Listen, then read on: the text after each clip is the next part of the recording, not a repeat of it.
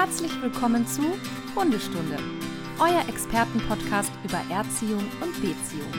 Von und mit Conny Sporrer und Marc Eichstätt.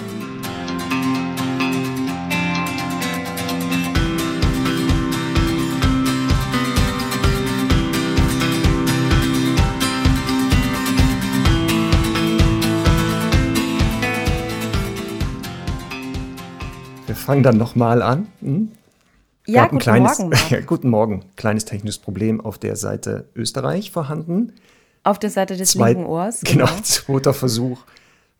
Hundestunde Podcast. Einen wunderschönen guten Morgen, Conny. Schönen guten Morgen, Marc. Ich habe jetzt wieder gehört, wir sollten uns mal vorstellen. Das macht man wohl immer im Ja. Podcast, dass man kurz mal sagt, guten Tag, äh, mein Name ist Marc Eichstätt. Ich bin ein Teil des Podcasts Hundestunde und der andere Teil sitzt mir gegenüber in Österreich. Und jetzt müsstest du dich kurz vorstellen. Schönen guten Tag, mein Name ist Conny Sporrer. Und ich bin Hundetrainerin. Oh, das habe ich auch vergessen, wer ich bin. Ne? Ich Ja. bin dann, äh, mal, du bist Hundetrainerin, dann bin ich, ähm, warte mal, ich bin dann Hundeverhaltensberater.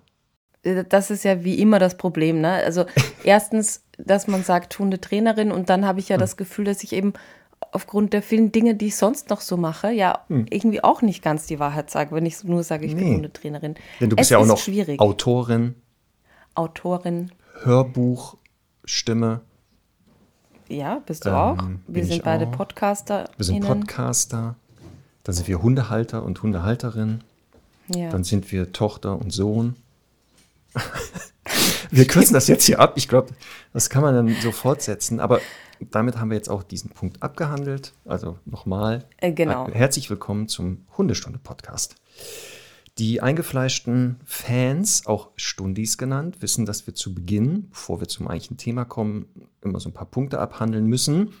Einige können jetzt wieder auf Vorspulen drücken, da sie sagen, interessiert mich nicht, müssen es aber trotzdem machen, denn das ist ja unser Podcast. ja, Da können wir tun und lassen, was wir wollen. Und wir müssen das ja auch für uns machen.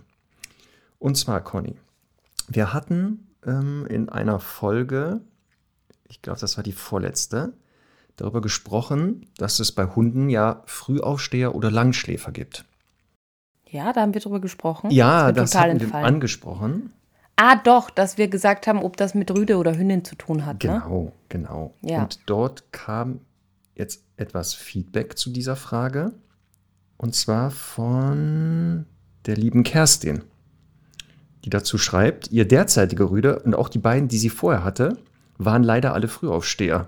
Liegt daran, dass ich immer um 5 Uhr aufstehe, um rechtzeitig bei der Arbeit zu sein und meine Hunde das auch für das Wochenende adaptiert hatten. Da gab es keine Ausnahmen. Allerdings hatte ich immer das Glück, dass ich, nachdem sie gefressen und eine circa Dreiviertelstunde mit denen draußen war, mich am Wochenende einfach wieder hinlegen konnte. Ja, bei ihr war das zufällig Rüden, aber eher wieder beigebracht. Was wir schon Ja, und vermutet haben wir ja drüber, haben wir genau drüber gesprochen, Genau. dass das natürlich dann halt schwierig ist, ne, wenn man dann so eine Regelmäßigkeit hat und dem Hund dann erklären will, am Wochenende ist das nicht so.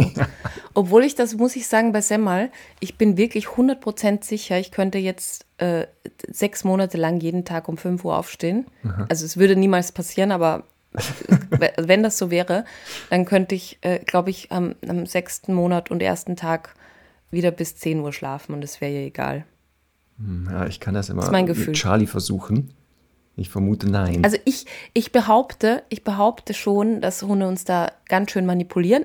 Zu Recht auch, Ja. weil man natürlich ja dann wach ist. Das ist ja das Problem und die meisten geben ja dann auf und stehen auf. Man muss dann ja durchhalten Ja. und einfach äh, liegen bleiben und auch wenn man nicht mehr schlafen kann, zumindest ein bisschen meditieren oder so, damit die Hunde wirklich wissen, es aktiviert den Menschen nicht, wenn man sich bewegt oder aufsteht. So. Ja. Achso, kleiner Hinweis, wir haben hier Handwerker. Ähm, nicht wundern, wenn Ja. hier im Hintergrund plötzlich mal jemand lang geht und man das hört. Okay. Nur so als Info, auch für gemacht? dich. Äh, das Schlafzimmer Gebohrt mal. und so? Nee, das ist äh, kein Bohren, sondern das Schlafzimmer. Da mal die Tapeten runter, mal ein frischer Anstrich. Okay. Die schlimmsten Sachen sind gestern passiert mit Geräuschen. Jetzt dürfte eigentlich nichts passieren. Ich sag's nur, Alles weil klar. manchmal müssen die hier doch äh, Wasser irgendwie holen und das kann mal passieren. Nur so als Info fällt mir gerade ein. Dann hatten wir ja ähm, letzte Folge Thema alles auf Distanz. und hatten dort auch über das Einweisen gesprochen im Dummy-Training. Und da hatte ich ja die hervorragende Frage. Ich lehne mich mal kurz zurück. ja, da hatte ich doch die hervorragende Frage, ob es denn wichtig ist, dass wenn ich den Hund nach rechts schicke, dabei auch rechts sage und aus Hundesicht. Also das gilt. Jetzt haben aber Expertinnen sich ge- gemeldet, mehrere. Ich nehme jetzt nur exemplarisch jetzt eine Antwort von Anna. Und zwar schreibt sie, ähm, äh, dass in der aktuellen Folge kam die Frage nach einem akustischen Signal zum Rechts- und Links-Einweisen beim Dummy-Training auf. Sie schreibt, akustische Signale durch Worte haben, bei, haben eine sekundäre Bedeutung. Beim Recht- bzw. Linksschicken erwartet man vom Hund, dass er in die Richtung, in die der Arm des Hundeführers zeigt, in gerader Linie nach rechts bzw. links läuft.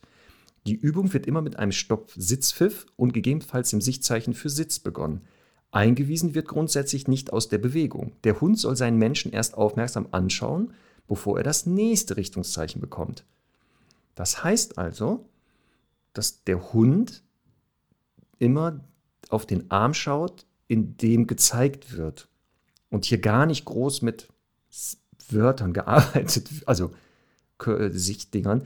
Die Pfeife scheint hier wohl noch eine Bedeutung zu spielen. Man kann, da schreibt sie, der Hund soll auf die Körpersprache des Menschen reagieren. Später kann man auch schräg vor, zurück, rechts, links schicken. Es gilt aber immer, die Hand hält den Hund. Akustische Signale, rüber oder out, unterstützen nur. Die Hand, die Körpersprache ist das, was zählt. Und das schreiben Sagen wir der Arm, ne? Es sind Der- immer der die Arme, genau. Also man darf da wohl rechts oder links sagen, ist aber eigentlich egal, weil der Hund eh mehr auf die Körpersprache achten wird. Ja. Und wenn du mir zugehört hättest letztes Mal, wüsstest du das auch schon. Also ich finde toll, dass uns das von Profis jetzt bestätigt wurde. Aber auch ich als Nicht-Expertin habe das so gesagt. Ich wollte es nur, also ich habe das so gemutmaßt. ich habe ne? dir, aber äh, ist, Conny, ich habe dir das geglaubt und ich hatte das ja auch schon ja, vermutet. ist in Ordnung. Aber wir sind ja auch ein Service-Podcast, der wissenschaftliche Ansprüche hat. Und wenn wir beide das so meinen, hm, ist immer gefährlich. Deswegen haben wir mal eine quasi wissenschaftliche Untermauerung jetzt von Menschen, die das wirklich professionell machen. Ja, apropos anspruchsvoll und so. Mhm. Ähm, Uschi und Jäger sind getauft. Was sagst du dazu? Bitte was? Uschi und Jäger? Ja, Du meinst jetzt den Hundenamen? ja, Ist das jetzt schon die Kategorie Connys Hundenamen? nee, nein. Also nein, also nicht den nein. Trailer Aber jetzt es wurden abfahren. ja jetzt kürzlich, haben wir über, über nee, Ja. wir haben ja kürzlich über zwei Hunde gesprochen, Ja. wie die wohl heißen werden. Ja, Ne? ja. Heidi Klums Hunde. Und Mhm. die haben jetzt Namen. Die heißen, also diese zwei Deutsch, nee, was sind das? Deutsch Kurzhaare. Ja. Ja, mhm. Uschi heißen und Uschi Jäger. und Jäger. Ja, sehr gut. Das heißt also, falls wir mal Frau Klum treffen mit ihren Hunden, wissen wir auch, wie wir sie ansprechen. Na, da hätte ich auf jeden Fall gesagt, ich hätte die Victorian Secret genannt, aber gut. Äh, Kann man ja immer noch machen. Also wenn sie jetzt feststellt, stopp, das ist ja viel besser, Frau Klum, Ja. man kann die auch umtaufen. Hunde haben ja ganz oft verschiedenste Namen. Also mehrere haben wir auch schon öfter gesagt. Unsere eigenen ja auch. Ja. Ja, ich bin mal gespannt, wie es weitergeht. Ich habe ähm, natürlich übrigens äh, dem ähm, Kaulitz Hills Podcast geschrieben, wenn es Fragen gibt, ne? Ja. Hier bin ich. Und Ähm, ja, kam natürlich nichts. Ja, stopp, stopp, stopp, stopp. Wir haben natürlich so viele Sa- Nachrichten, dass Ja. vielleicht verspätet eine Antwort kommt. Ja, ja, nein, ist auch super. ähm, ich wollte nur, weißt du, ich finde das immer dann schwierig, so ein bisschen drüber zu lästern, wenn man nicht seine Hilfe anbietet. Deswegen habe ich Ja. das jetzt fürs Protokoll einmal getan. Genau. Und dann werden wir ja sehen, was passiert. So. Und dann hattest du in unsere ähm, Notizengruppe äh, Gruppe bei einem Messenger-Dienst einen Eintrag gemacht mit dem einfach nur gelber Freilauf. Was sagt das? ja, Was das, heißt das? äh, das, das möchte ich erzählen. Und zwar, wir haben ja auf unserer Hundestunde-Tour im Juni für einen Freilauf, für ein, für ein Projekt im, im Casa Keine Lui in Rumänien ah, okay. ähm, gesammelt. Und zwar ging es darum, dass eine Zwingereihe, und zwar das hat, hat dort immer so Namen nach Farben, die gelbe Zwingereihe ähm, sollte eben auch einen Freilauf bekommen, weil das Feld dahinter zum Verkauf stand. Und äh, ich, also diese Woche kam jetzt raus, dass ähm, die Gesamtsumme finanziert ist und dieser Freilauf jetzt gebaut werden kann. Und ich denke, wir haben ja da doch, glaube ich, knapp 3000 Euro gesammelt. Ähm, ich denke, dass die Stundis da einen gehörigen Anteil haben und deswegen wollte ich das einmal Ah, sehr gut. Das war das kommunizieren gelbe Freilauf. Jetzt verstehe ich das wieder. Ich dachte, jetzt wäre irgendwas in Österreich, dass da der eine, die Freiläufe jetzt gelb gestrichen, werden, weil diese Farbe für die Hunde viel beruhigender ist und sich dann ganz anders verhalten, als wenn die farblos Nein. sind. Das Nein, aber es wäre nicht so, es wäre naheliegend, das stimmt. Das wäre so eine typisch österreichische Idee. Aber kennst du das nicht, Ja. dass mal in, ich glaube, im amerikanischen Strafvollzug wurde doch mal so ein Test gemacht, dass da die Zellen bei einigen Häftlingen da rosa gestrichen wurden? Und Mhm. das soll beruhigend gewirkt haben. Hatten wir aber auch schon mal Thema Farben und Hunde. Hm, Deswegen Spannenderweise, spannenderweise kann ich mir das sogar vorstellen. weiß man Aber bei Hunden natürlich nicht, weil die ja andere Farben sehen als wir. So. Ne? Apropos Casa äh, Cane Louis, da haben wir auch noch eine Nachricht und zwar von der Melanie. Ist Ähm, das die, die heute kam? Ja. Und zwar, Oh, sie ich habe mich so gefreut. Ja, ich auch. Und zwar, sie hat zum Distanztraining etwas geschrieben. Mhm. Also auch hier, ähm, dass das mit dem Einweisen und das Ja, Körpersprache jetzt schon, wichtiger ja. ist. Ja, so, jetzt aber noch kurz zu einer ganz anderen Geschichte. Schreibt Melanie, da ich die Einsätze von Conny in Rumänien auf dem Horrorhof und im Casa Cane Louis schon länger verfolge, ist mir im März die zierliche Deutsch-Strata-Hündin Liz aufgefallen. Conny erinnert sich vielleicht noch an sie. Erinnerst du dich an sie? Und wie? Okay. Und wie? Die hat mein Herz erobert, wirklich. Ja, zu diesem Zeitpunkt hatten wir allerdings noch zwei Hündinnen, weshalb es außer Frage stand, einen weiteren Hund aufzunehmen. Leider verstarb eine unserer beiden Hündinnen nach kurzer schwerer Krankheit. Und so kam mir Liz sofort wieder in den Sinn. Deswegen beschloss ich kurzerhand ins Kana Casa, äh, Casa Cane Louis nach Rumänien zu reisen, um Liz persönlich kennenzulernen. Und wir wissen natürlich, was das bedeutet, wenn man da mal kurz Das auch hinfährt. noch, das habe ich gar nicht gelesen. Um Gottes Ja, Willen, wie toll. und wir wissen ja, man fährt nicht irgendwo hin mal kurz. Und was soll ich sagen? Sie war genauso, wie ich sie mir vorgestellt hatte. Nach ein paar gemeinsamen Tagen stand fest, Liz hat bei uns ihr neues Zuhause gefunden. Ich bin sehr froh, dass ich durch Conny auf das Case Cana Louis aufmerksam wurde und eine tolle Zeit mit netten Menschen dort verbringen konnte. Liz hat nun bei uns für immer ein Zuhause bekommen, da sie sich so sehr, dass sie sich so sehr verdient hat. Sie passt einfach perfekt zu uns. Vielen Dank für euren tollen Podcast. Liebe Grüße, Melanie. Und Ey, ich bin so gerührt. Die, diese Ja. Nachricht hat echt einfach made my day. Ähm, weil erstens dieser Hund wirklich war, ist mir so ans Herz gewachsen. Es war so eine tolle Hündin und ich habe irgendwie auch gedacht, das gibt's doch nicht. Es muss doch auch irgendwie, keine Ahnung, irgendeine Jägerin oder einen Jäger geben, der jetzt da so ein Herz hat für so ein, ne, das ist ja schon ein, einfach ein krasser Jagdhund. Und ich habe die getestet und es war einfach so ein toller Hund. Und dann habe ich halt gehört, sie ist vermittelt. Und das hat mich schon mal gefreut. Und wenn ich jetzt aber höre, dass das ein Stundi ist und dass das halt irgendwie über diese Connection kam, freut mich das umso mehr. Richtig, richtig toll. Ja, haben wir auch wieder, können wir auch wieder einen Haken machen. Die Hundewelt wieder ein wenig besser gemacht. Ja, Sehr gut. ein Träumchen. Sehr gut. Dann lass uns, Conny, mit dem heutigen äh, Thema beginnen. Und zwar, wir hatten ja mal eine Folge über gefährliche Hunde. Ich glaube, das war sogar ein Zweiteiler. Und dort kam auch das Thema Beißvorfälle und auch das Thema Kind wird vom Hund gebissen. Und da hattest du damals gesagt, da müssen wir, glaube ich, mal eine extra Folge machen, weil das ein bisschen umfangreicher und komplexer ist und wir das da gar nicht alles bearbeiten können. Dem war so, ne? Dem, dem war so genau und ich habe mich da vor allem auf eine Studie bezogen aus 2019, die in ähm, Graz gemacht wurde von ähm, einem, also war einem Forschungszentrum für Kinderunfälle. Ähm, wir werden die auf jeden Fall auch in den Shownotes verlinken, weil ich einfach, es ist ja ein, sehr, sehr, ein sehr, sehr langer Bericht und ich finde da total spannend, was da einfach erhoben wurde und möchte gleich mal vorweg sagen, das wird jetzt keine dramatische Folge, die irgendwie ähm, ja, dafür sorgen soll, dass man jetzt irgendwie total verunsichert wird, sondern wir werden jetzt ganz äh, objektiv und vernünftig einfach darüber reden, was da so passiert und was natürlich auch ähm, ja, Präventionsmaßnahmen sind, weil ja, ich finde, viele, viele spannende Erkenntnisse habe ich da wieder gewonnen, echt. Genau, wir ähm, müssen trotzdem, was du gesagt hast, einmal kurz auf diese Studien eingehen, die es gibt, getrennt nach Deutschland und Österreich. In der Schweiz gibt es auch Studien, da haben wir uns aber jetzt nicht darauf konzentriert, sondern unsere beiden Heimatländer. Das wird, vermute ich, auch in der Schweiz so ähnlich sein, die Ergebnisse, mit ein bisschen Abweichung. Auch in, aus Amerika gibt es ähm, Studien und so weiter. Die habe ich so quer gelesen und überraschenderweise kaum Unterschiede gefunden.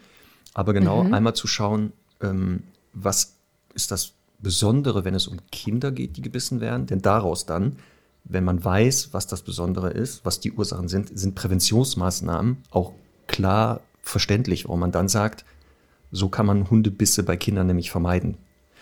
Ähm, ich fange mal für Deutschland an, wenn das für dich in Ordnung ist, und fass mal in so das Ordnung. zusammen, was man da gefunden hat, und ähm, dann gehen wir mal ins Nachbarland nach Österreich. In Deutschland ähm, eignen sich jährlich, das hatten wir, glaube ich, bei gefährliche Hunde schon erwähnt, circa 30.000 bis 50.000 Bissverletzungen durch Tiere. Hierbei muss man aufpassen, heißt auch Katze, Meerschweinchen und Co. Aber ja. der Großteil, das sind 60 bis 80 Prozent der Bissverletzungen, also das heißt um die 30.000 circa, werden schon durch Hunde verursacht. Ähm, Aber an, gegen, also gegen Menschen generell und nicht nur Kinder, ne? Genau, das ist erstmal, wenn Menschen mhm. gebissen werden. Also nicht Hunde mhm. sind das Opfer, sondern hier sind Menschen. Und von diesen 60 bis 80 Prozent, also knapp 30.000, sind aber ein Viertel Kinder. Und das ist mhm. auffällig, ne, dass also schon ein großer Prozentsatz Kinder sind. Und hier nochmal unterschieden, Kinder jünger als sechs Jahre, mhm. ungefähr ähm, 7000 und 34 Prozent mhm. der Kinder sind älter.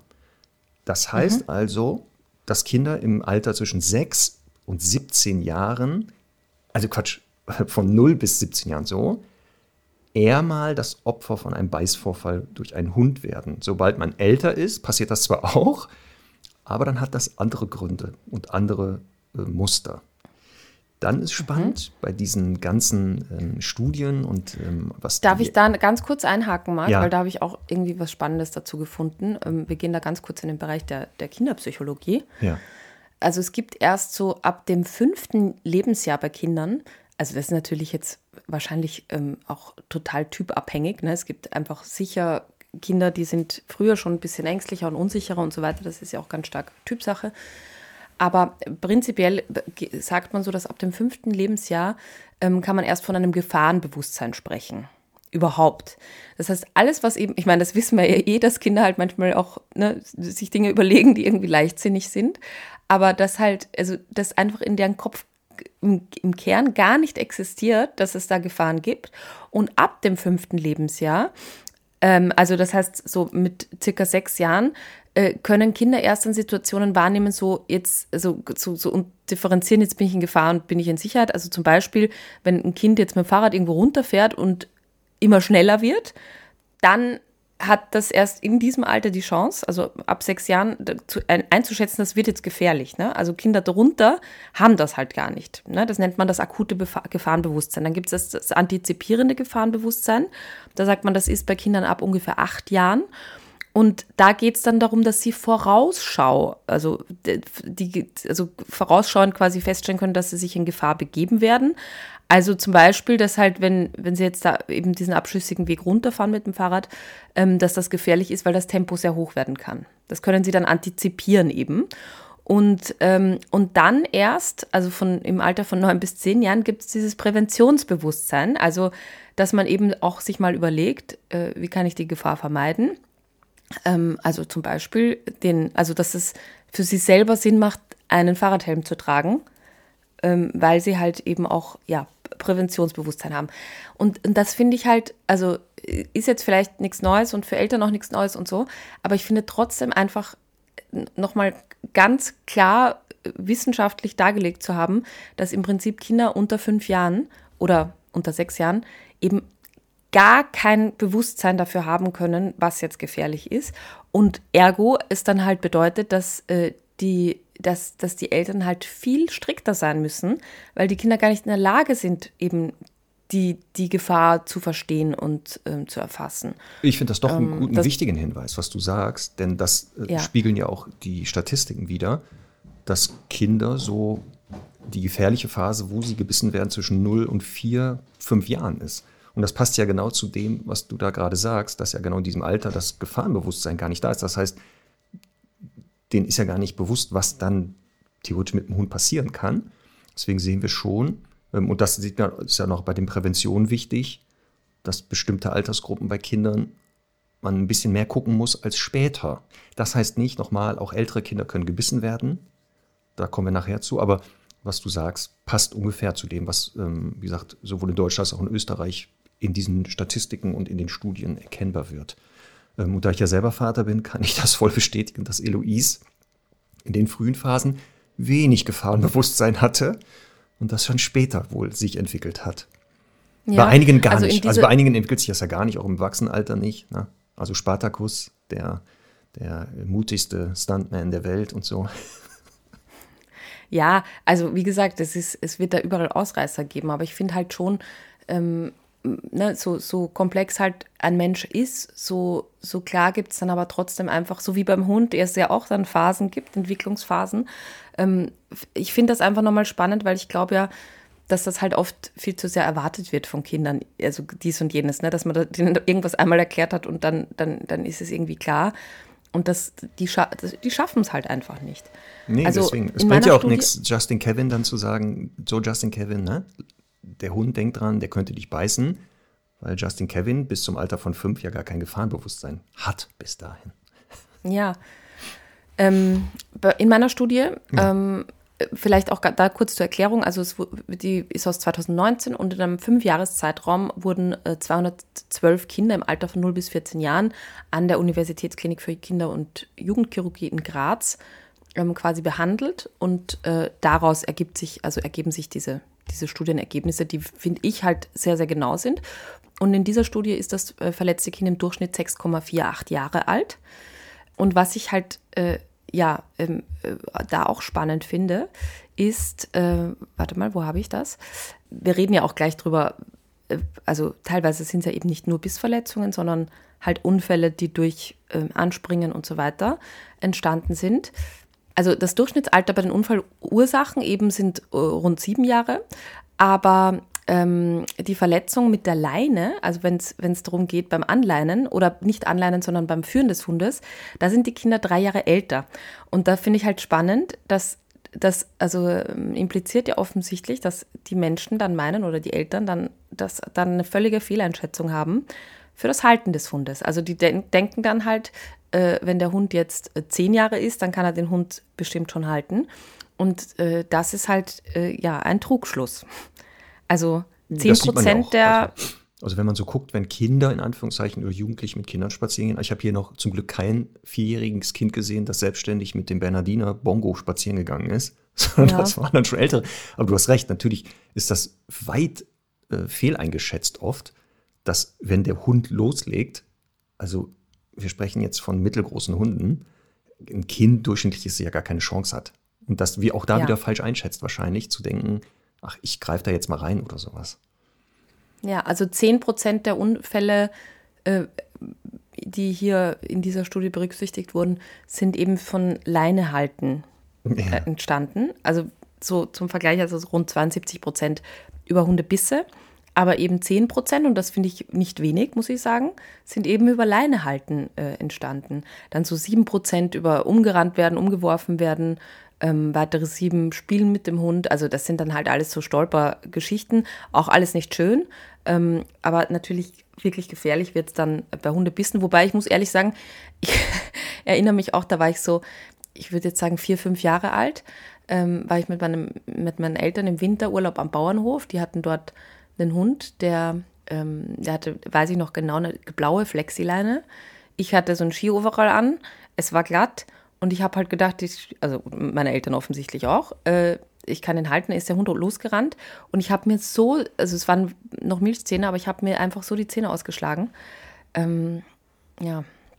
Was du sagst, stimmt. Diese Verletzungen durch Umrennen oder sowas gibt es, sind auch vorhanden in der Schwere, wahrscheinlich auch mal schwerere Fälle, aber im Durchschnitt genau bleibt es bei Prellungen, Schürfwunden und sowas ähm, habe ich leider auch schon in Hundefreiläufen gesehen, wo Eltern mit wirklich Kleinstkindern waren, die aber jetzt nicht auf dem Arm waren oder im Kinderwagen, sondern da frei rumliefen, während da 20, 30 Hunde durch die Gegend rannten. Und ich auch da leider gesehen habe, wie das Kind dann umgerannt wird. Nicht mal bewusst, also die Hunde gar nicht voll absichtlich da durch das Kind rennen, aber einfach ein Kollateralschaden entstanden ist. Ähm, und mhm. auch das muss man natürlich wissen. Ne? Das sollte man wissen. Ja. Ähm, in Deutschland ist spannend bei diesen Studien. Hier stellt man fest, dass eher Rüden, äh, wenn es zu Bissen bei Kindern kommt, ähm, dort größere Anteile haben. In Österreich mhm. weiß ich nicht, wie da, ob es da Auffälligkeiten gab oder ob es da gleich verteilt war. Spannend, das wurde in dieser Studie nicht berücksichtigt. Hm. Allerdings wurden die, die Geschlechter der Kinder berücksichtigt. Ah, das ist gut. Ja, ähm, da gibt es zwar einen leicht höheren quasi Anteil bei den schweren Bissverletzungen, also sprich ähm, eben Wunden, die, also tiefere Bisswunden, leicht mehr bei den Mädchen, aber sonst ist es ähm, wirklich 50-50. Also da, da gibt es keine, fand ich irgendwie auch spannend. Ja, das ist ja das Gute, weil da, die Hunde da, da natürlich genderneutral sind und sagen, geschlechtsunabhängig bei sich in, da rein, das interessiert mich gar nicht. Also, das ist ja schon mal Ja, gut. ich hätte halt gedacht, dass vielleicht mehr, also Mädchen vielleicht ein bisschen mehr, keine Ahnung, mehr, vielleicht mehr kuscheln wollen mit den mhm. Hunden. Und deswegen, weißt du, dass, dass ja. sowas entsteht oder Jungs vielleicht ein bisschen grober sind oder sowas, aber da, da gibt es ja, ähm, offensichtlich dann keine. Doch, macht Sinn. Wenn man sich so anguckt, glaube ich auch eher, dass die Mädchen, also die kleinen Mädchen vielleicht eher genau sowas wie körperliches Bedrängen, Kuscheln und so vielleicht. Ja. Bei den Jungs wahrscheinlich eher tendiert mit Raufen und Kämpfen und sowas. Könnte hinkommen. Und dann ja. aber eine Sache, und die erschließt sich mir gar nicht. Und zwar in Deutschland, die meisten Bissverletzungen bei Kindern entstehen in den warmen Jahreszeiten. Und jetzt kommst du. In Österreich habe ich gesehen, ist es nämlich auch, die Monate April, Juni, Juli und September haben die größten Einzelanteile, wenn es dazu kommt. So, jetzt Conny, erzähl mir mal, warum in der warmen Jahreszeit mehr Kinder gebissen werden als außerhalb. Das erschließt sich mir null. Also ich kann es ja auch nur mutmaßen. Ne? Hm. Ähm, ich, also habe ich auch so gesehen. Ähm, ich finde halt spannend, was ja bei uns ganz klar rauskommt, ist eben, dass in nur unter Anführungszeichen 23 Prozent der Fällen hat der eigene Hund gebissen. Also jeder zweite Biss wurde durch einen bekannten Hund verursacht. Das heißt, Nachbarn, Großeltern, Onkel und so weiter.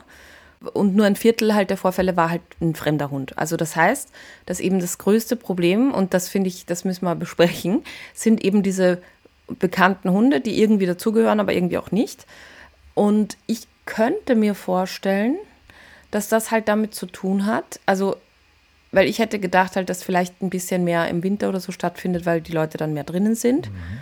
und es enger ist und so. Aber es hat dann wahrscheinlich damit zu tun, dass man dann eher wieder rausgeht und dann da Menschen trifft und die, die deren fremde Hunde trifft.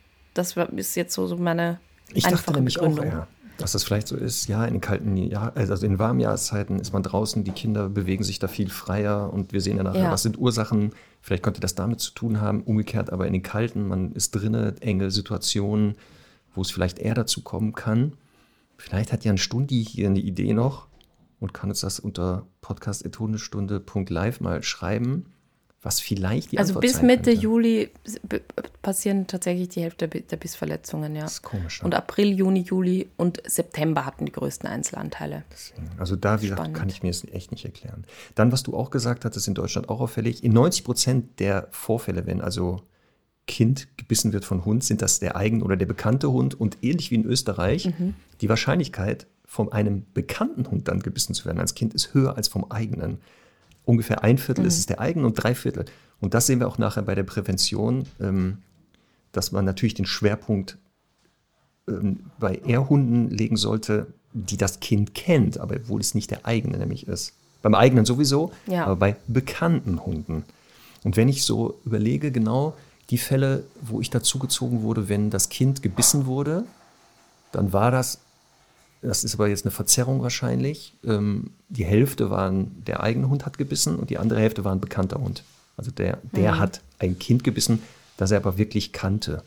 Und dann war es das, was du gesagt hast, aus dem Familienkreis, aus dem Freundeskreis oder aus der Nachbarschaft.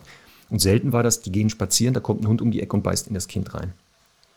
Ja, ich meine, in dieser Studie, ich weiß nicht, ob das auch so gemeint ist, aber hier steht halt, eben, dass der eigene Hund das geringere Problem ist und der bekannte Hund, den das Kind kennt, wobei es aber nicht zum Rudel gehört, stellt das größere Konfliktfeld dar. Jetzt ähm, ist da ja so ein bisschen quasi die These, äh, weil das Kind nicht zum Rudel gehört, ist es halt schwieriger. Ich meine, ich, ich glaube schon, dass irgendwie jetzt wirklich ganz ohne, ohne Statistik dahingesprochen, es für den Hund manchmal eben leichter ist, ähm, ein Hund, das quasi zur Familie gehört, da fühlt er sich vielleicht ein bisschen zugehöriger, kann das Kind besser einschätzen und so weiter. Und das Kind kann natürlich auch irgendwie den Hund besser einschätzen, beziehungsweise findet den Hund halt auch oftmals nicht mehr so besonders, macht dann vielleicht keine Dinge, die da irgendwie komisch sind. Aber bei den ähm, Ursachen, bei den Verletzungsursachen, ne, ist, äh, und das, das, das finde ich auch ganz spannend, oder bei den, bei den Ursachen der Beißvorfälle, ist eben das Thema ähm, Spielen mit dem Hund ganz, ganz vorne dabei. Also über 50 Prozent der Aktionen, die vor dem Unfall passieren, sind, waren Spielen. Und da war es spannenderweise dann total, also Spielen ist das, was die Eltern angegeben haben, ne? muss ich jetzt auch dazu sagen. ähm, aber äh, da war dann einfach egal, ob das jetzt der eigene oder ein fremder Hund war.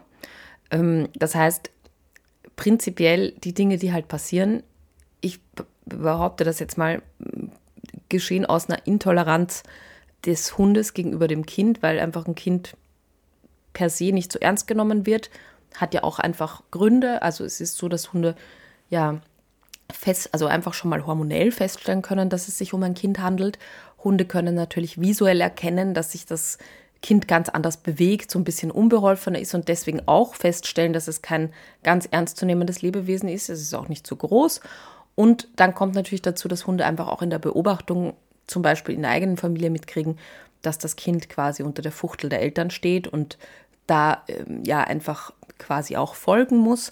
Und dementsprechend ähm, gibt es da eine Menge Gründe, dass Hunde halt einschätzen können, was Kinder sind und ja, die haben vielleicht auch eine gewisse Distanzlosigkeit und so weiter. Ähm, aber finde ich halt schon spannend. Also, da sind so Sachen aufgelistet wie halt 5% zum Beispiel bei, auf die Pfote gestiegen, ähm, 9% Streicheln des Hundes, ähm, 10% Vorbeilaufen an dem Hund und so. Ähm, aber mit, Spielen mit dem Hund waren tatsächlich also über 50 Prozent. Da glaube ich. Und das auch, eben unabhängig was, vom eigenen oder fremden Hund. Was du gesagt hast, dass oft das sogenannte Spiel von den Eltern falsch eingeschätzt wird. Also das, was da als Spiel aus Elternsicht gesehen wird, für den Hund schon lange wahrscheinlich kein Spiel mehr ist. Und wenn man ein bisschen die Körpersprache und das Ausdrucksverhalten der Hunde besser einschätzen könnte, schnell erkennen würde, Moment, aus Hundesicht ist das schon lange kein Spiel mehr. Weil in den anderen. Wir haben ja da ja, Entschuldige. Genau, weil in den anderen Fällen, hattest du ja auch gesagt, ne, also wenn es nicht Spiel war, dann war es oft, der Hund hat sich erschrocken, er wurde geärgert, also das Kind hat etwas getan, wo man sagt, stopp, stopp, stopp, das lasst man. Oder so Sachen wie auch gerne beim Fressen stören, beim Schlafen stören oder ähm, den Hund irgendetwas versuchen wegzunehmen. Und da kommen wir nachher bei der Prävention ja zu, ne, dass wir jetzt schon sehen, Stichwort Spielen könnte eine Ursache sein, also in Spielsituationen oder in den anderen Fällen, was man natürlich machen sollte, um das zu verhindern. Aber du wolltest noch was mhm. ergänzen. Ich wollte noch was ergänzen, aber jetzt auch, weil du gesagt hast, beim Essen, also beim Fressen stören, beim Schlafen stören, das sind ja alles Dinge, die in der Regel Erwachsene sich erlauben ja. sollten, dürfen können. Ne? Ja, genau. Also so viel zum Thema Intoleranz, das finde ich halt sehr spannend, weil das sind ja Dinge, die in der Regel, ich meine, manche Menschen tun das trotzdem nicht, weil sie behaupten, der Hund auf der Decke muss ja ganz in Ruhe gelassen werden. Ich meine, ist ja klar, dass ich den jetzt nicht auf der Decke äh, immer triezen werde, aber ähm, das, also dem Hund Futter wegnehmen, prinzipiell den Hund eben auch beim, beim Schlafen mal zur Decke zu gehen und den zu streicheln und so, das sind ja Dinge, die sich eben erwachsene Menschen, äh, insbesondere natürlich die, die HundehalterInnen, ähm, ja erlauben können sollten.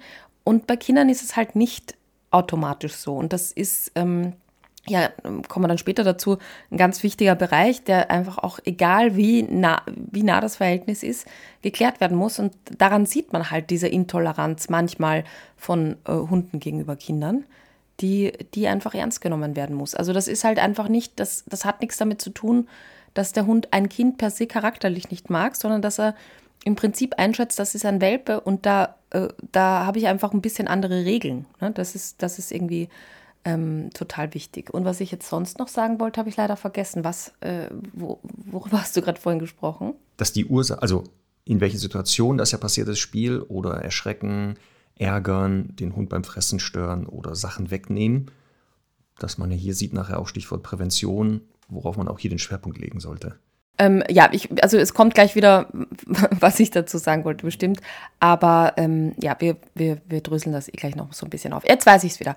Ähm, wir haben ganz viele, wir haben ganz viele ähm, ja, Reels und so, die mir auch immer wieder geschickt werden. Das werde ich dann am Veröffent Veröffentlichungstag äh, vielleicht auch gern das ein oder andere posten, weil wir eben, weil ich ja gesagt habe, so die Eltern schätzen ein, das ist Spiel mhm. bei Kindern und so vielleicht sollte man da jetzt das nutzen, auch einfach mal, um zu sagen, was sind so typische Verwechslungsgründe, wo die Menschen halt denken, das ist Spiel und es ist aber eben etwas anderes durch den Hund. Was fällt dir da so ein? Woran ich erkenne, ob der Hund das als Spiel sieht oder was so Ja, oder wo, wo halt Eltern oder Menschen oft denken, oder auch die Hunde, natürlich auch die HundehalterInnen, oft denken, äh, das ist jetzt irgendwie Spiel, aber es ist eben überhaupt kein Spiel. Achso, die ähm, Klassik. Weil ja. da gibt es ja, ja. Genau. Also, äh, also was fällt dir da so ein? Da wären wir schon im Bereich nachher der Prävention, wären wir ja schon fast, ähm, wo man sagt, da sollte man ein bisschen nochmal ein Auge drauf haben. Ähm, das sind ja so Sachen, dass ein Hinterherlaufen, das sogenannte Fangenspielen, gibt es ja bei Kindern auch in, immer wieder, ähm, einige Hunde eben nicht als Hinterherlaufen und Fangenspielen interpretieren, sondern aufpassen, hier in den Bereich des Beutefangverhaltens manchmal fallen, was weit entfernt von Spielen ist. Und die große Gefahr ist ja dann im Gegensatz zum Beispiel zum Aggressionsverhalten, der Hund rennt hinterm Kind her, weil er stoppen möchte oder das Kind sich da ungehemmt bewegt und er sagt, lass das.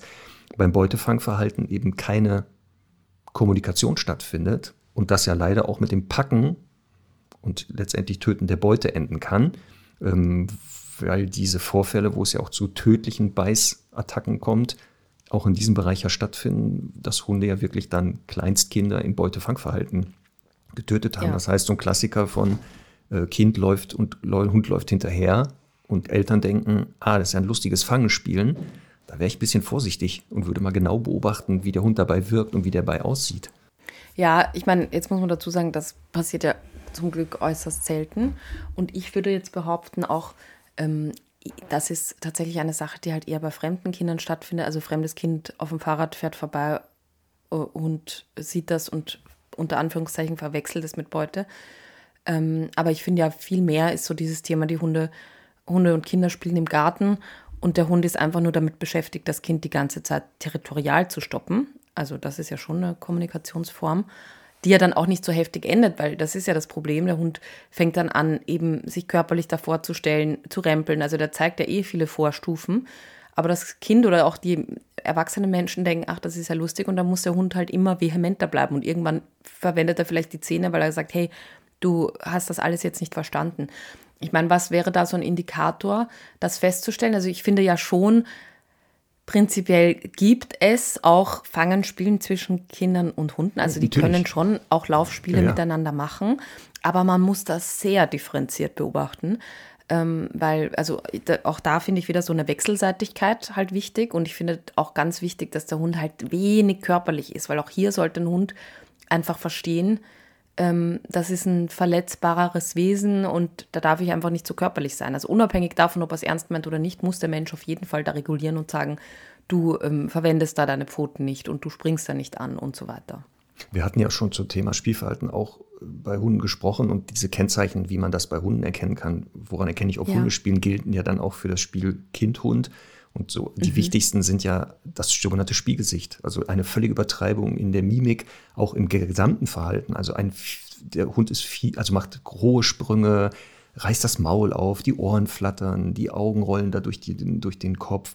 Der Körper wirkt aber sehr weich dabei. Und in den beschriebenen Fällen von dir, wo der Hund das Kind territorial motiviert stoppt oder erzieherisch tätig ist und sagt, pass auf, da darfst du nicht hin oder du bewegst dich nicht, werden wir sehen, dass die Körperhaltung ja angespannt ist, die Rute wahrscheinlich auch sehr angespannt ist, der Hund im Gesicht eine Spannung erkennbar ist, da vielleicht schon Drohverhalten sogar erkennbar ist. Und das ist ja im Spiel, wird es zwar angedeutet, aber zwar nicht so ernsthaft. Und deswegen in den Fällen auch, wo ich dann dazu gezogen wurde und wenn man sich dann angeguckt hat, gab es genau diese Fälle, die du geschildert hast, wo der Hund erzieherisch tätig war, also das Kind in einer Bewegung gestoppt hat und das, was du sagst, das hat er nicht am Anfang sofort durch Beißen gemacht, sondern so im Nachhinein, wenn man dann mal gehört hat, gab es immer eine Entwicklung. Das ist auch bei diesen Beißvorfällen mit den Kindern übrigens sehr spannend, wenn man sich die Statistiken anguckt und die Berichte und sowas, dass immer eine, es selten ist, dass der Hund spontan einfach ins Kind reinbeißt, sondern es davor so eine schleichende Entwicklung gab, die aber nicht erkannt wurde. Mhm. Und das sind so Sachen, wie du sagst, da wird etwas falsch interpretiert der Hund handelt aber aus einer anderen Motivation und dann ist man überrascht, huch, der hat das Kind gebissen. Ähm, oder der zeigt, und das haben wir ja auch, rassetypisches Verhalten, Stichwort Treibhunde oder halt Hütehunde, die ja auch dazu selektiert wurden, Bewegungen in gewisser Weise zu stoppen, ähm, so dass man auch hier aufpassen muss. Das sieht zwar vielleicht spielerisch aus, ist aber schon weit entfernt von Spiel. Ja, was, was mich auch dazu bringt, das so ein bisschen auf die, auf die Beißstellen einzugehen, die wurden ja. in der Studie auch ein bisschen beleuchtet. Ähm, weil so eine andere Sache neben dem Hin- und Herlaufen, finde ich, sieht man auch ab und zu so, so ähm, Hunde, die mit Kindern so ein bisschen, ich sage jetzt mal so Maulspiele machen, unter Anführungszeichen. Mhm. Aber oftmals ist das schon auch eine Form des ähm, sehr zärtlichen Abschnappens oder einen Schnauzgriff verteilen des Hundes. Und das ist aber so ein, so ein, ne, man kann natürlich mit dem Hund auch äh, böse spielen und, und, abschnappen spielen. Aber ich finde, man merkt dann halt schon auch oft, ähm, auch an, an sonstigen körpersprachlichen Signalen, also wegdrehen, gähnen, zwinkern, blinzeln und so weiter, ähm, dass der Hund dann halt irgendwann keinen Bock mehr hat. Und das kann ein Kind, wie wir auch schon gehört haben, ja oft einfach gar nicht einschätzen. Also es ist ja gar nicht in der Lage, es kann man nicht erwarten, dass ein Kind sagt, ach so, jetzt hat er geblinzelt, gut, dann gehe ich jetzt weg. Da muss einfach eine erwachsene Person und natürlich nicht zuletzt der Hundehalter oder die Hundehalterin einfach äh, in der Nähe sein und, äh, und, und äh, da einfach absolut ein Auge drauf haben. Und die meisten Denn, Hunde sind ja auch konfliktvermeidend. Und was du beschreibst, genau dieses, äh, die zeigen andere Strategien, bevor sie wirklich irgendwann sagen, so, ich muss mich auch über ja. Aggression mal wehren. Diese Abwehrbewegung, die du genannt hast, sehr oft auch das ähm, immer wieder, auch äh, das Internet ist ja voll davon, er gibt dem Kind ein Bussi. Und das ist weit entfernt von einem Bussi geben. Also Hunde zeigen ja. zwar auch Schnauzenzärtlichkeiten, aber da ist es sehr oft genau schon der angedeutete Schnauzgriff oder das Stoßen, also das wirklich Abschnappen oder Wegstoßen, weil der Hund irgendwann sagt, der rafft das irgendwie nicht mehr. Mhm. Genau. Aber du hattest diese Verletzung erwähnt und das ist sehr spannend, nämlich ähm, genau, wenn genau. Kinder gebissen werden, welche Verletzungen dort überwiegen. Ähm, und man kann das sogar unterscheiden nach dem Alter. Das ist sehr spannend. Ja, also in, in meiner Studie hier sind eben, ist der Kopf zu 45 Prozent betroffen, also fast die Hälfte. 20 ähm, Prozent untere Extremität, 27 äh, Prozent obere Extremität und 8 Prozent Rumpfbecken. Ich würde jetzt davon ausgehen, dass eben so Rumpfbecken, untere Extremität immer damit zu tun, also oftmals damit zu tun hat, dass halt gestoppt wird. Ne? Also dieses typische eben so ein abmahnendes, ich, ich, ich halte das Kind halt damit auf. Ähm, obere Extremitäten kann halt natürlich auch über die Hände passieren, aber Kopf ist halt krass, weil es natürlich einfach ein total sensibler Bereich ist, ist völlig klar. Ähm, aber eben äh, natürlich ein Indikator ist, Kinder sind halt nicht groß und sind dann damit sehr oft auf Augenhöhe des Hundes. Und das hat zur Folge, also wir wissen ja aus dem, aus dem Aggressionsstufenmodell, dass halt Stufe 1 ähm, Distanz drohen, also sprich Drohfixieren mit den Augen, eine erste Form der Drohung ist bei Hunden.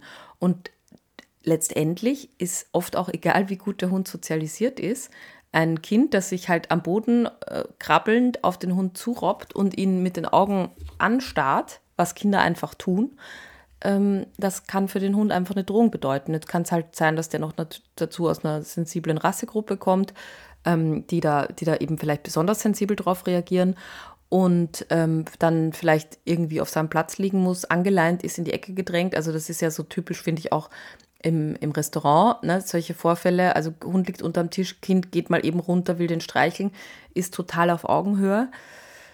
Ist einfach ähm, eine sehr, sehr schwierige Position für den Hund, natürlich eben auch auf de, aufgrund der Größe für das Kind und eine Sache, die sich halt total vermeiden lassen würde. Ja. Hm, ähm, was du sagst, auch in Deutschland, die Beistatistiken und auch die Berichte und sowas zeigen den Ort der Bisse, also wenn Kinder verletzt werden durch Bisse. Auch hier gibt es ähm, in Deutschland den, also schon eine Auffälligkeit, dass bei Kindern bis zum, also über dem zehnten Lebensjahr eher die Extremitäten, die unteren, verletzt werden und Kinder mhm. unter vier Jahren eher ähm, im Kopf-, Nacken-, Halsbereich. Also Verletzungen mhm. im Gesicht- und Halsbereich. Ähm, und das hast du schon gesagt. Natürlich hat das mit der Größe zu tun dass ein vier-, fünfjähriges Kind natürlich ne, eine gewisse Größe hat, wo der Hund, wenn er beißt, er in diese Bereiche kommt. Und bei größeren Kindern halt müsste er hochsteigen oder hochspringen. Ähm, und das ähm, wahrscheinlich auch damit zu tun hat, ähm, aus welcher Motivation das geschieht. Also ne, will ja. ich festhalten, dann reicht es an den Extremitäten zu gehen. Also wenn ich stoppen möchte, Kopf, Nacken oder Halsbereich, sehen wir ja bei Hunden auch, durch ähm, Abbruchssignale, die dort stattfinden. Ne? Den Griff über die Schnauze oder der Stoß in den Hals-Schulter-Bereich, ähm, der ja auch hier stattfindet, sodass man ähm, hier das schon sehen kann. Und das hast du aber auch gesagt, natürlich ist eine Verletzung im Kopf-Halsbereich gerade bei kleinen Kindern viel schwerwiegender, als wenn es ältere Kinder sind. Da kann ich auch noch was zur Verletzungsschwere sagen. In dieser Studie sind knapp 60 Prozent oberflächliche Wunden und Kratzer. Also hm. das können jetzt halt kleine Hämatome sein, auch kleine oberflächliche Rissquetschwunden, ähm, die halt mit Salbe und Verband behandelbar sind. Also das, da reden wir dann von leichteren Verletzungen. Und tiefere Bisswunden sind eben bis zu maximal 1 Zentimeter mit einem größeren Hautdefekt mit klaffenden Wunden. Ähm, und schwere Bissverletzungen sind dann natürlich mit operativer Versorgung. Schwere Bissverletzungen 8% in der Studie, tiefere Bisswunden 33%. Also ist schon natürlich einfach nicht ohne. Auch eben die oberflächlichen Wunden können ja heftig sein. Also wenn ich so an ein paar ähm, wenige Wunden denke, die ich so in den letzten zehn Jahren erlebt habe, ähm, denke ich halt schon, also ein Hund, der dich halt einfach nur mal kurz festhält, irgendwie, weil du dich nicht bewegen darfst, das kann halt schon ein, ein doller blauer Fleck sein und eben auch ein traumatisches Erlebnis natürlich. Also gerade für ein Kind, das dann vielleicht eben da eher auf Augenhöhe ist. Ähm, das, das, ist schon, das ist schon krass. Ja, generell gilt, wenn es zu einem Biss kommt durch einen Hund, ob das dann oberflächlich oder tief ist, muss das ärztlich versorgt werden. Wir wissen ja, ne, dass der Hundespeichel dort ähm, sich viele Bakterien aufhalten, sodass auch eine leichte Verletzung, die nur oberflächlich ist, durch einen Biss, da schwerste ähm, ähm, Vergiftungen entstehen können. Stichwort auch Tollwut, theoretisch ausgerottet in den, also in Deutschland und Österreich, aber aufpassen, kann trotzdem ja sein. Ähm, und da kommen wir auch auf den Bereich Stichwort ähm, Meldepflicht. Ja. Weil natürlich genau. im Vorfeld haben wir uns auch gefragt, weil ich kann es dir nicht genau, ich konnte es auch nicht so beantworten. Ich habe jetzt mal Tierärztinnen befragt dazu, aber keine Humanmedizinerin jetzt leider äh, eine mhm. Antwort bekommen. Die haben sich noch nicht gemeldet, ähm, ob es die denn gibt. Und in Deutschland ist es wohl so, da der Hundebiss. Also Meldepflicht bei Bissverletzungen. Genau, also halt Beispiel jetzt, mhm. ähm, Nachbarshund beißt mein Kind. Ja. Ich gehe zum mhm. Arzt, lass das versorgen. Und dann ist das so, dass der Hundebiss generell erstmal keine Straftat darstellt. Das ist wichtig. Und dadurch auch theoretisch der behandelnde Arzt hier keine Meldepflicht hat. Aha. Jetzt aber aufpassen. Das ist bei uns anders. Genau. Und zwar, das, was ich jetzt gefunden habe, das hängt jetzt nur davon ab, die Meldepflicht, ob bei dem beißenden Hund Tollwut vermutet wird oder nicht. Denn mhm. dann greift Paragraph 6 Infektionsschutzgesetz und dann muss auf jeden Fall eine Meldung geschehen, also bei, dem, bei der zuständigen Behörde, ähm, weil der natürlich hier die Gefahr dann auch ist, dass das Kind Tollwut hat oder dieser Hund halt weiter diese Krankheit verbreiten könnte. Selbst schon bei Krankheitsverdacht muss das sofort gemeldet werden. Ob das aber jetzt so ist, Kind wird gebissen, man geht zum Hausarzt oder wie auch immer in, die Klinik. Und dort, egal ob es das eigene Kind ist, das Nachbarkind, dass dort eine Meldepflicht besteht, kann ich nicht sagen gerade momentan. Also falls unter den Stundis Ärzte sind, also Humanmediziner, die die Antwort wissen, bitte schreibt uns an podcast.hundestunde.live, ob es in Deutschland eine Pflicht gibt, dann zu melden. Oder ob das nur ist, Beispiel eine Anzeige ist, dann ist ja klar, dann geht die Maschinerie sofort los. Ja. Aber du hast gesagt, in Österreich ist das komplett anders. Genau, da ist aber Theorie und Praxis auch ein Unterschied, das habe ich selber schon erlebt. Ähm, aber der, der Arzt oder die Ärztin ist ähm, zum Beispiel im Krankenhaus verpflichtet, eben einen Hundebiss bei der Polizei zu melden. Ähm, und da ist es dann so, dass, äh, also wird das Tier natürlich nicht abgenommen oder sowas oder eingeschläfert, ähm, sondern da geht es eben darum, dass der Amtstierarzt das Kind, äh, das Kind, den, den Hund dann eben auf Tollwut untersuchen muss, äh, beziehungsweise eben die Tollwutimpfung nachgewiesen werden muss. Und das ist bitte für alle, also, und ich würde das jetzt auch äh, über den Kamm scheren, Österreich, Deutschland, Schweiz, ein absoluter Grund, seinen Hund gegen Tollwut zu impfen, weil ich habe in der Hundeschule schon Fälle erlebt, da ist ein Hund aus dem Auto ausgestiegen, gegenüber ist auch eine Person aus dem Auto ausgestiegen, ähm, ist dem Hund auf die Pfote getreten, der hat halt kurz in der Reaktion abgeschnappt, hat einen mini blauen Fleck verursacht und dadurch ist eine Maschinerie in Gang ge gegangen, also losgegangen, die, die halt, die halt natürlich nicht verhältnismäßig war, aber da greift halt das Gesetz und da, da müssen diese Dinge halt passen. Und deswegen halt zu sagen, ja, Tollwut ist eh ausgestorben und deswegen impfe ich nicht mehr, mhm. ähm, ist, ist einfach leichtsinnig. Also das, das, das ist so eine, also, und auch viele sagen ja, ich reise ja eh nicht mit dem Hund und so. das ist total egal. Es ist wirklich, also im Sinne des Hundes, es gibt einen, einen riesen Apparat an Problemen, der dann entstehen kann. Deswegen bitte lasst eure Hunde Tollwut impfen, eben gerade aus solchen Gründen. Wie gesagt, der muss nicht aggressiv gegenüber Menschen sein ähm, oder da irgendwie grundsätzlich ein Thema haben, aber es gibt halt einfach immer wieder blöde Situationen, wo, wo dann irgendwas passiert und wo, ähm, wo, dann, wo dann einfach Dinge ja, ähm, in Gang gesetzt werden, die dann nicht nötig wären. Das ist gut ähm, nochmal, dass du darauf ja. hinweist, weil nochmal ein Tierarzt bei Verdacht auf Tollwut, also wenn er sagt, ich vermute, also es spricht dafür, dass ich könnte Tollwut haben und es ist nicht nachweislich eine Impfung vorhanden, kann auch sehr schnell dann einschläfern. Das geschieht dann sehr schnell, weil eben schon der Verdacht reichen kann. Und wenn ich aber nachweisen kann, aber mein Hund ist ja geimpft, dann ist das ein bisschen entspannter. Und deswegen würde ich auch dazu raten, egal wie man zur Impfung steht, generell, Tollwut auf jeden Fall. Also um das, wie gesagt, äh, zu verhindern. Was ich noch sagen wollte, weil wir kurz darüber gesprochen haben, erwachsene Bezugspersonen in der Nähe. Also in knapp 30 Prozent der Vorfälle, der Beißvorfälle in meiner Studie, war ähm, das Kind mit dem Hund alleine, mhm. ähm, was ja natürlich sowieso ein No-Go ist, aber das heißt halt, dass in 70 Prozent der Fällen eine erwachsene Bezugsperson in der Nähe war. Mhm. Und ich meine, das ist ja schon mal der, der, der krasseste Beweis dafür, dass man einfach sagen muss, die Menschen sind halt nicht, nicht richtig geschult und haben einfach zu wenig Sensibilität dafür, ne, was, was eben äh, möglich ist und was nicht beim eigenen Hund. Aber das passt ja zu dem, was wir gesagt haben, dass sehr oft das Verhalten des Hundes ja falsch eingeschätzt wird. Ach, guck mal, die spielen so nett und dabei ist der Hund kurz davor, dem Kind wirklich äh, ins Bein zu beißen, genau. um es zu stoppen oder eine Bewegung zu kontrollieren oder gleich in, zu sagen, pass mal auf, der bedrängt mich hier, ich habe da keine Lust mehr drauf, er versucht schon alles und die Leute denken, ach guck mal, wie niedlich, ne, der gibt ihm da einen Bussi. Ja. Deswegen ist diese fehlende oder mangelhafte Sachkunde der Hundehalter natürlich ein Hauptkriterium, warum es dann auch in der Anwesenheit von den Erwachsenen geschieht. Also wenn keiner dabei ist, Total. okay. Aber auch das ist für mich völlig unverständlich. Also es gab äh, mit Eloise bis zum bestimmten Alter gab es keine Sekunde, wo die Hunde mit Eloise alleine ohne Aufsicht in einem Raum waren. Also entweder haben wir Eloise ja. mitgenommen oder die Hunde. Weil genau das, wenn ich nicht dabei bin, weiß ich nicht, was da passieren kann.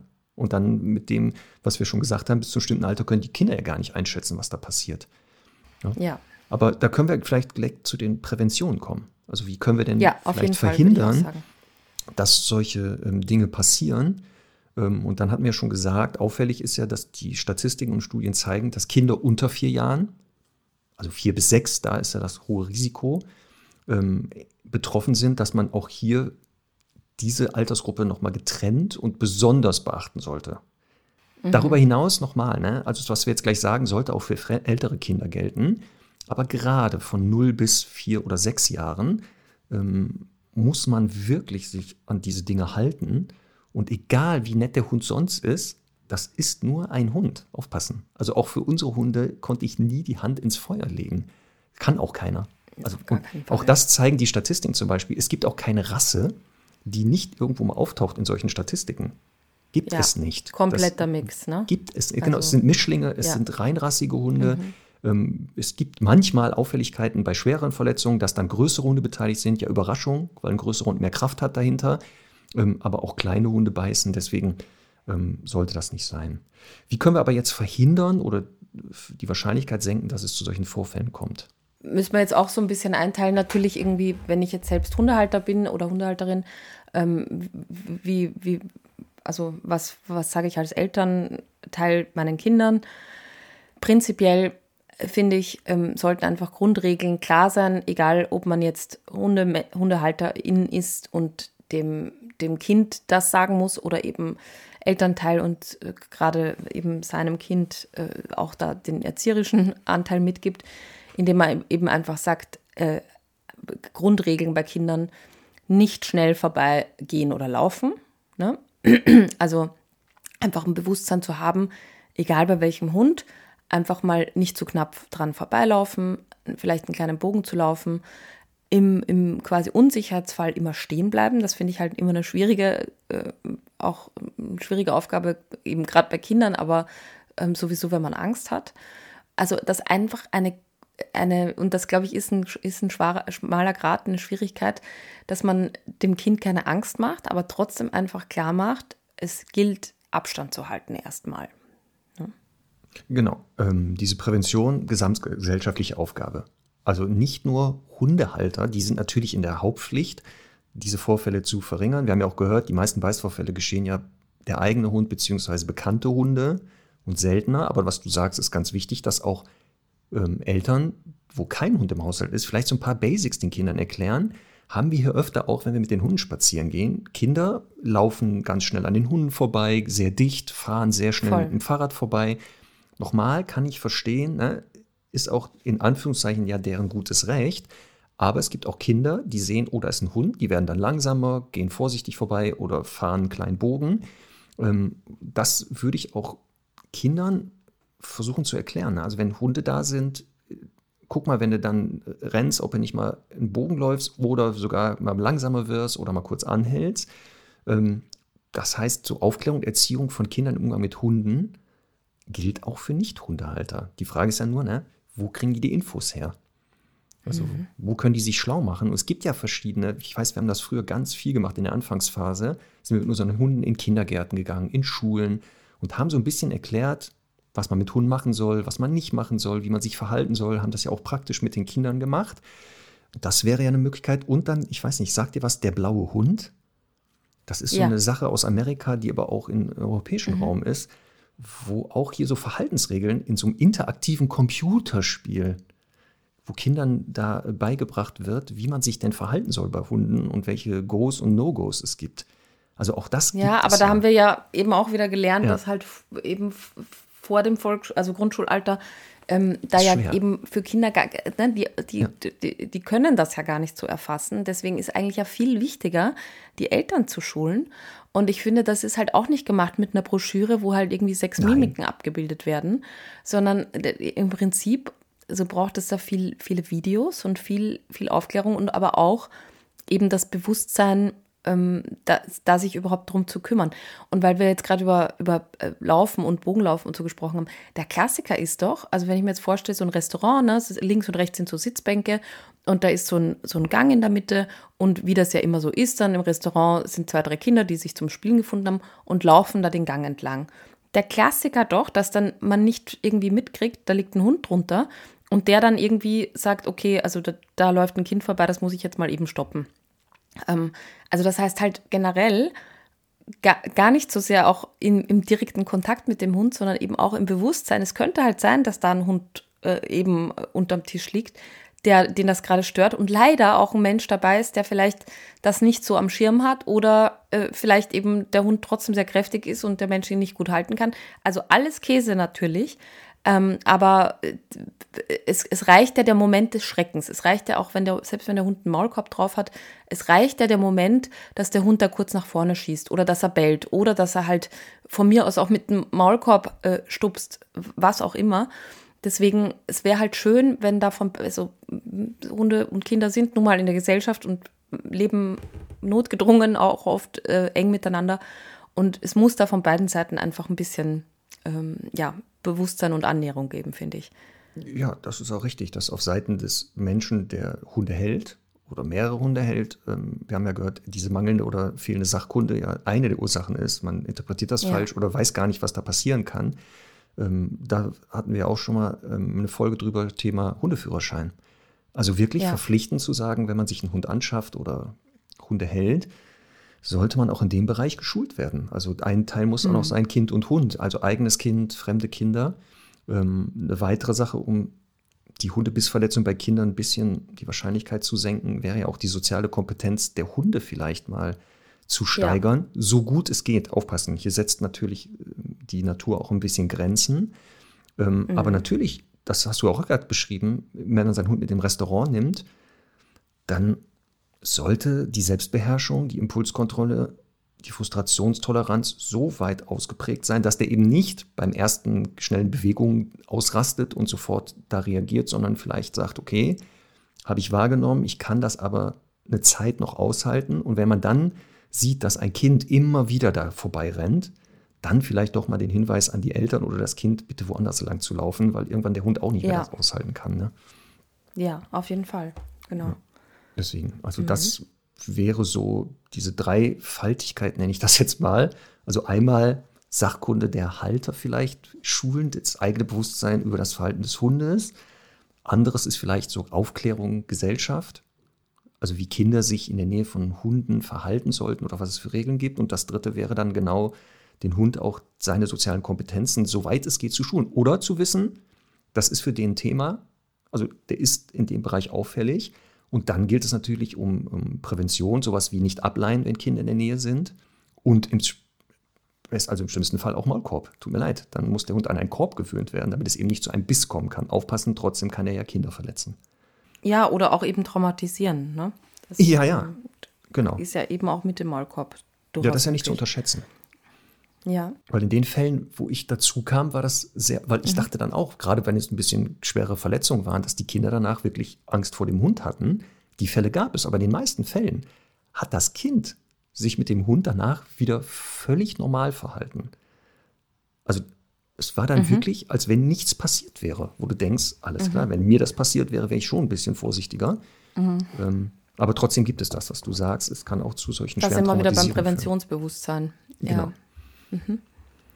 Gut. Ähm, ich finde, also was wir, wir, wir, werden wieder so ein kleines Display erstellen, das wir auch posten. Genau. Ähm, Kontakt nur nach Rücksprache mit dem Hundehalter, der Hundehalterin und trotzdem auch immer eigenes Bauchgefühl walten lassen. Wenn man so das Gefühl mhm. hat, der Hund ist jetzt eh skeptisch, es ist manchmal, glaube ich, auch für viele Hundemenschen sozial schwierig, dann zu sagen, nee, bitte nicht, ne? weil die das irgendwie dann doch wollen oder so. Ähm, also trotzdem eigenes Bauchgefühl walten lassen, aber eben Kontaktaufnahme nur gemeinsam. Und was ich immer auch super schön finde, ist, ähm, also ich lasse das auch eigentlich, wenn es passt, sehr oft zu bei Semmel, obwohl die jetzt nicht so ein Hund ist, wo ich sagen würde, bei Kindern alles egal. Ähm, aber ich, ich nutze das einfach auch als Training und äh, gebe den Kindern dann immer Futter, dass die das werfen oder auch direkt füttern. Und da hocke ich mich einfach zu Semmel, äh, dass ich einfach ihr auch irgendwie quasi meine Unterstützung ganz aktiv zeige. Und ich finde auch immer schön, wenn die Eltern sich auch zum Kind hocken, ne? dass da einfach dann so ein bisschen, ähm, hm. ja, ne, ne, einfach eine doppelt kontrollierte Situation entsteht. Wir machen das meistens auch, wenn dann Kinder kommen und die fragen, dürfen wir mal die Hunde streicheln, mhm. dann, dass wir oft uns hinhocken, den Kindern erstmal vormachen, wie man Leckerchen gibt. Also wir zeigen ja. denen das, dann sind wir dabei.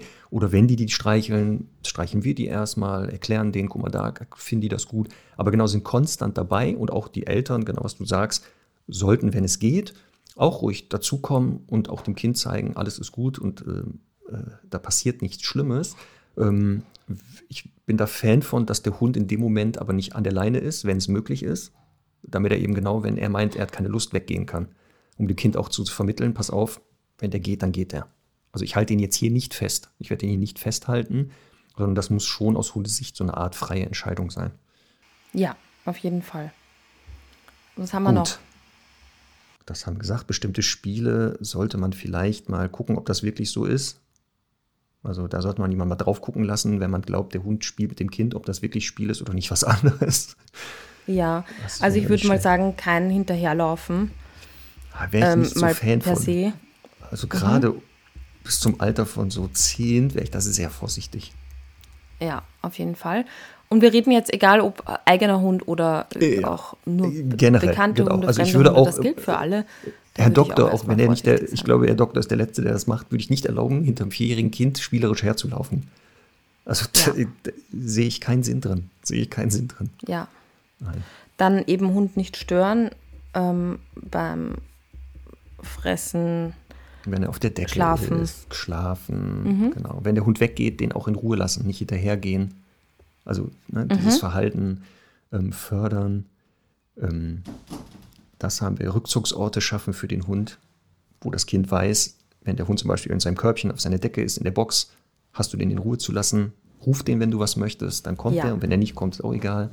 Genau, dann haben wir gesagt, auch auf Hundeseite Impulskontrolle, Selbstbeherrschung, Frustrationstoleranz, vielleicht nochmal schauen, kann man da noch ein bisschen dran arbeiten und auch natürlich dem Hund ähm, erziehen, anspringen von Menschen, absolut tabu, scheißegal, ob Kind oder nicht.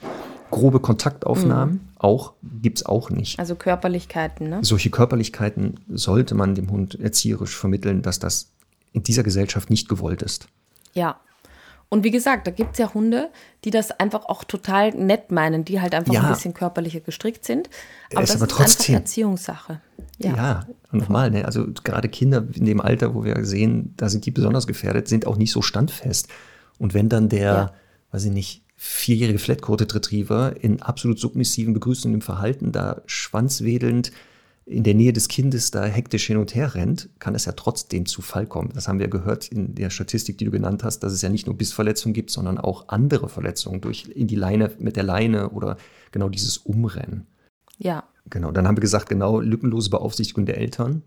Also Kind und Hund, egal ob der eigene Hund oder ein fremder Hund und das eigene Kind oder ein fremdes, wird nicht eine Sekunde alleine gelassen. Also absolut, das ist das Aller, Allerwichtigste, weil du auch gesagt hast, und das zeigen auch die Statistiken hier in Deutschland, diese Fälle gibt es ne, in ein Drittel zwar nur, wo kein Erwachsener dabei ist. Und das ist das Erste, was man ja dadurch verhindern kann. Diese ein Drittel Ja. entstehen dadurch gar nicht. Das aber trotzdem natürlich eben auch sagen, auch bei Anwesenheit muss immer eine Aufmerksamkeit ähm, gegeben sein. Also, ne, weil, weil eben Ja. nur weil der Mensch mit im Raum ist, heißt ja nicht, dass er eben nicht mit beobachtet oder so. Also von daher, ähm, also der Hund, ne, es kann sein, dass der halt äh, dann einfach das Kind die ganze Zeit schon fixiert oder Dinge im Auge hat. Also das muss man natürlich einfach auch äh, wirklich stark beobachten, auf jeden Fall. Und weil du gesagt hast, auch nochmal zum Thema ähm, an der Leine führen und so, da finde ich halt auch nochmal das Thema äh, Versicherung auch total wichtig. Ne? Also es ist ähm, im, im Prinzip ähm, wird sehr wahrscheinlich jede Ver- Versicherung aussteigen, wenn das Kind den Hund an der Leine führt, weil er halt einfach geistig und körperlich nicht in der Lage ist, au augenscheinlich.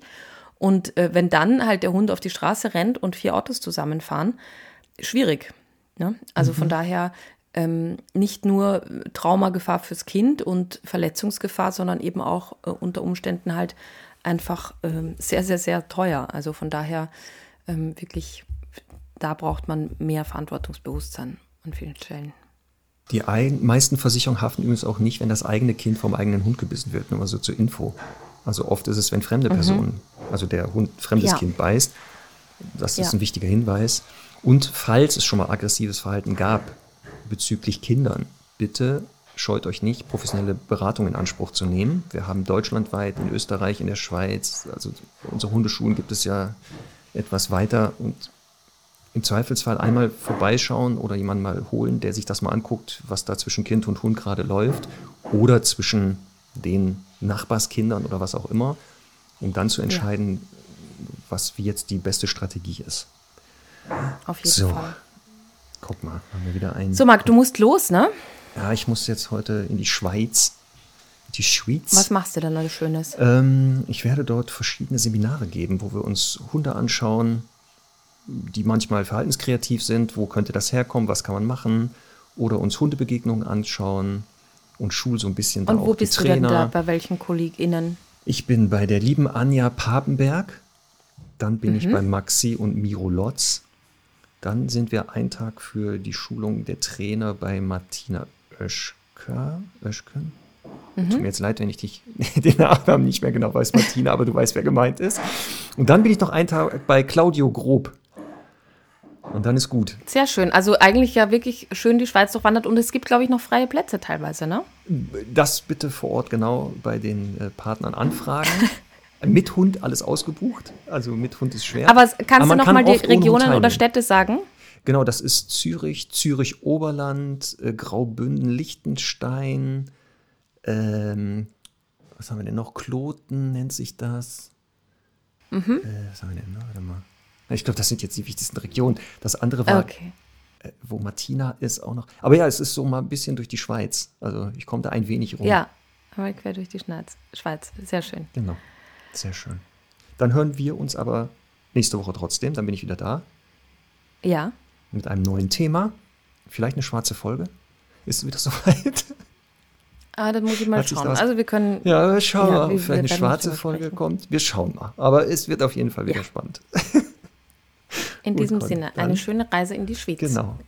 Ja, und äh, euch, liebe Stundis, noch eine schöne Restwoche. Bis dann. Tschüss. Tschüss.